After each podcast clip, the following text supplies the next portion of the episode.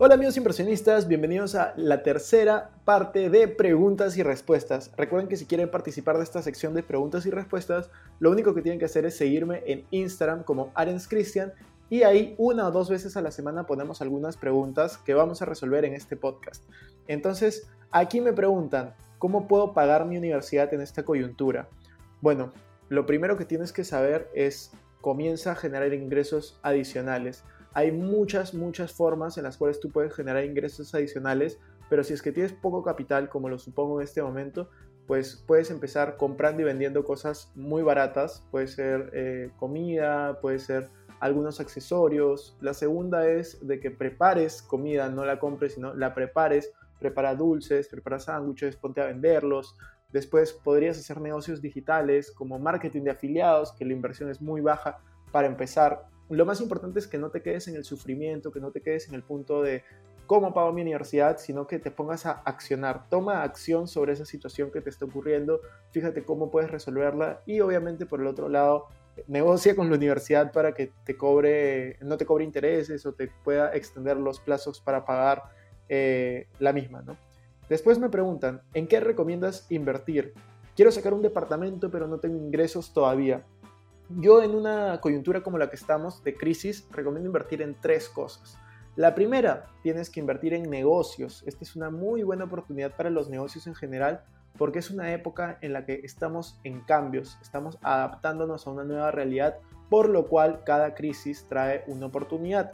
Si tú detectas estas oportunidades antes que los demás, pues vas a poder aprovecharla y posicionarte. Por ejemplo, poner un dark kitchen, poner negocios en línea, comenzar a ser redactor SEO. Hay muchas ideas que te he dado. De hecho, en el, canal de YouTube hemos sacado en las últimas dos semanas como 35 ideas de negocio en tres videos distintos, que son, eh, uno se llama 14 ideas de negocios que puedes hacer sin dejar tu trabajo, otro se llama 11 ideas de negocio para hacer en Perú y el otro video se llama 12 ideas de negocio con menos de 100 dólares. Entonces te recomiendo que vayas a verlo en, en YouTube, me puedes encontrar como Christian Arens.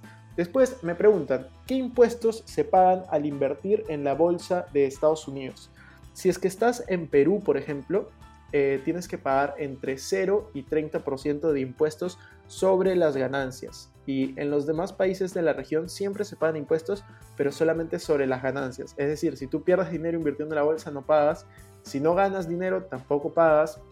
Y si llegas a ganar, normalmente pagas impuestos hasta un 30%, dependiendo de cómo invertiste y dependiendo también de cuánto ganaste. Eso varía según cada país. En Perú, por ejemplo, si inviertes a través de una sociedad agente de bolsa, pues pagas, eh, si la acción está cotizando en la Bolsa de Valores de Lima, pagas entre 0 y 6.25%. Si la acción está cotizando solamente en el extranjero, pues pagas entre 5 y 30% dependiendo de las ganancias. De hecho, tenemos un artículo profundizando este tema en nuestra página web invertirjoven.com. Después me preguntan, no sé si hacer una maestría o invertir en un departamento, ¿qué me recomiendas? Todo depende, depende de tu situación. Si es que tú quieres estudiar una maestría porque ese es tu sueño, pues adelante, hazlo. Si es que tú quieres estudiar una maestría simplemente por dinero, porque quieres hacer la maestría para luego ganar más dinero, y yo te sugiero que veas alternativas. Tal vez un departamento puede ser más rentable o llevar estudios por internet, estilo ver videos en YouTube, comprar algunos cursos y eso te va a dar mejores rentabilidades tal vez. Todo depende del motivo por el cual tú quieras hacer esa maestría. Después me dicen, si no encuentro mi pasión, ¿recomiendas seguir una carrera universitaria o técnica? Yo diría, si es que tú tienes la oportunidad de estudiar una carrera técnica universitaria, porque la puedes pagar o tus padres la pueden pagar y aún no encuentras cuál es tu pasión, pues sí, anda a la universidad, vas a ganar un poco de tiempo, eh, vas a conocer gente, vas a expandir tu red de contactos, vas a aprender cosas de hecho interesantes, mientras que eh, sigues buscando algo que te apasione y realmente quieras hacer. Si es que no puedes ir a la universidad por un tema económico, pues eh, concéntrate en buscar tu pasión. Prueba y error, ¿no? Busca, busca. El que busca siempre encuentra. Yo antes de encontrar un negocio que me gustaba he hecho más de 20 y en la mayoría he fracasado. Entonces tienen que ustedes también buscar y sobre todo acción. No se queden con las ideas, tienen que ponerlas en acción. Después me preguntan, ¿crees que va a haber una recesión en la economía? ¿Cuál sería el mejor momento para comprar inmuebles o bolsa de valores? Yo no sé si va a haber una recesión en la economía, eso nadie lo sabe. Eh, yo les puedo decir que hay ciertos factores que indican que podría haber una recaída, pero eso es incierto porque la Fed está impulsando muchísimo el mercado de acciones, por ejemplo, en Estados Unidos, y eso hace que, que el mercado siga creciendo. Entonces, el mejor momento para comprar un inmueble es cuando encuentras una oportunidad y las oportunidades se dan siempre, en todos los contextos. El tema es que en este contexto hay más oportunidades y es más fácil esa búsqueda. En el mercado de valores pasa lo mismo, siempre hay oportunidades, pero hoy en día hay eh, muchas más oportunidades por esta crisis, ¿no? Es simplemente cuestión de buscar. El que busca siempre va a encontrar. Después me dicen, Cristian, ¿qué sociedad agente de bolsa en Perú acepta mil dólares como mínimo para invertir? Porque he preguntado en una y me dijo que mínimo era 10 mil dólares. Pues si tú quieres saber eso, puedes entrar a invertirjoven.com slash recomendaciones y ahí sale las apps que yo recomiendo para invertir. Eh, a ver, me preguntan también, ¿cuáles son los gastos al comprar un carro? no sé si muchos de ustedes saben esta historia. Yo tengo 25 años mientras que estoy grabando este podcast. De hecho, el 24 de agosto es mi cumpleaños 26. Lo estamos grabando dos días antes. Y pues yo tenía un carro desde los 18 años hasta los 24 años. Seis años he tenido carro hasta que lo vendí para poder comprar una bicicleta eléctrica. Hay muchos gastos relacionados al carro, ¿no? Está el mantenimiento, está, por ejemplo, la gasolina, los gastos de seguro, eh, por ejemplo, los, los estacionamientos que acabo de mencionar, más la limpieza del carro, que a veces te lavan el carro si es que tú no lo haces.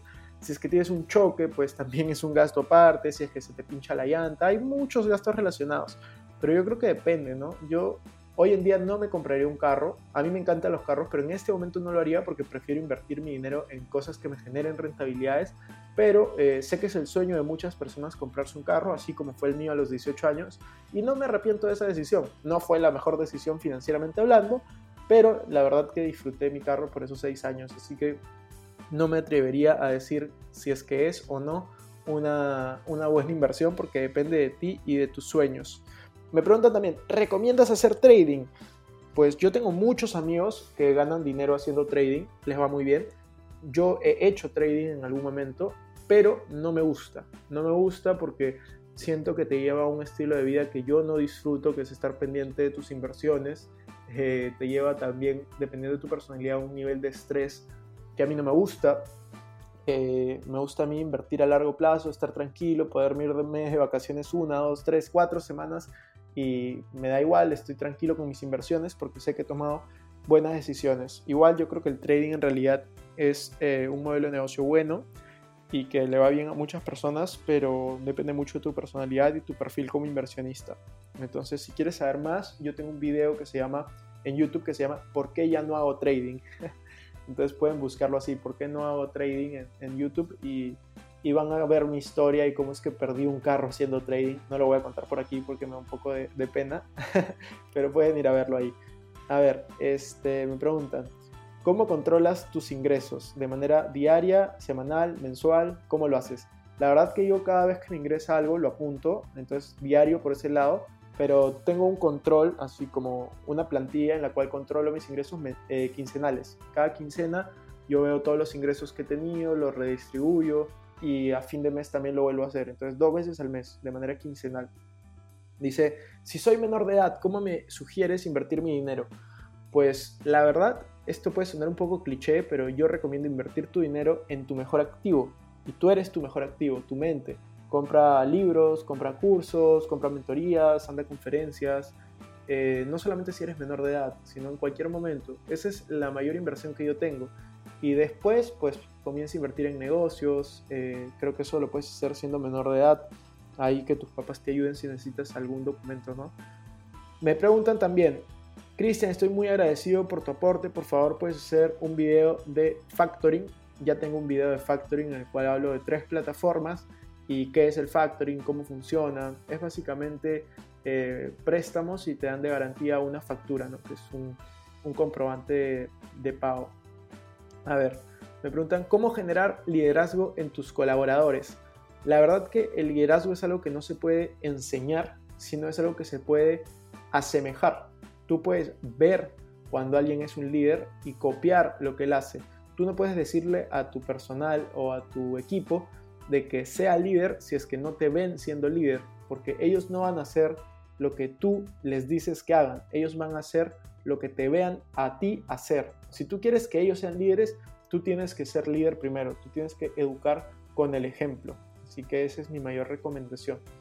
Me preguntan, ¿crees que ahora sea indispensable estudiar una carrera universitaria? Pues depende mucho, depende mucho eh, para qué quieras estudiar esa carrera universitaria. Si es que quieres ser médico, si es que quieres ser abogado, pues definitivamente recomiendo que estudies una carrera universitaria. Si es que quieres ser empresario, pues yo creo que no es necesario.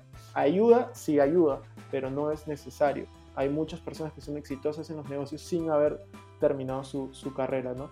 Pero definitivamente sí ayuda. Yo acabé mi carrera de administración de empresas y me ha ayudado bastante. ¿Cómo puedo invertir de la manera más segura en la Bolsa de Valores de Lima?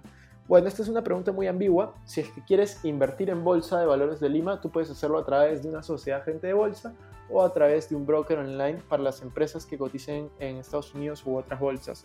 El broker online que yo utilizo se llama TD Ameritrade. Eh, hay otros que también son muy buenos, como Interactive Brokers, por ejemplo. Eh, para los que están en Estados Unidos hay otra que se llama Robinhood. Si es que estás en cualquier otro país de la región, puedes utilizar estos brokers online o puedes utilizar los agentes de bolsa de cada uno de tus países. ¿Cuánto es el monto mínimo para invertir? Yo, el monto mínimo que sugiero por las comisiones, las transferencias son mil dólares. Si tienes menos de mil dólares, no recomiendo comenzar a invertir en bolsa.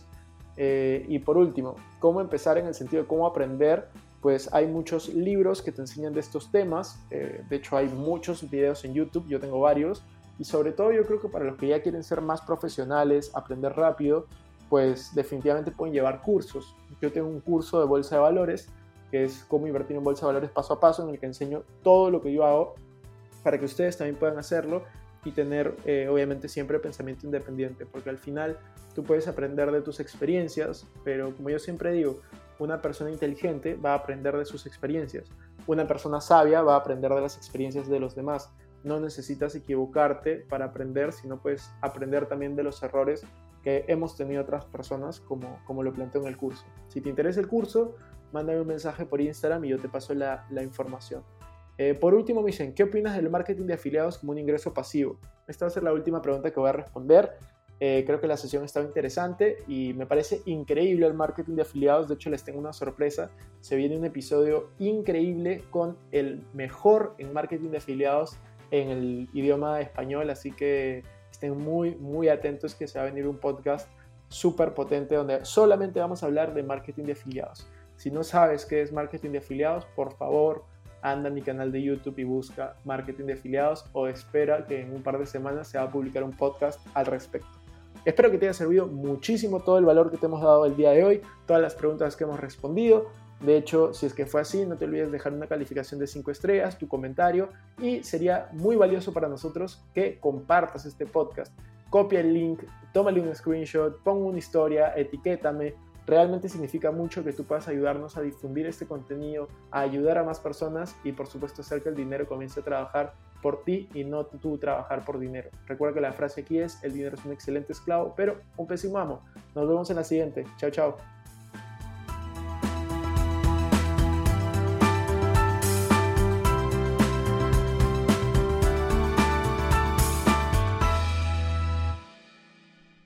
Este es un podcast producido por Explora.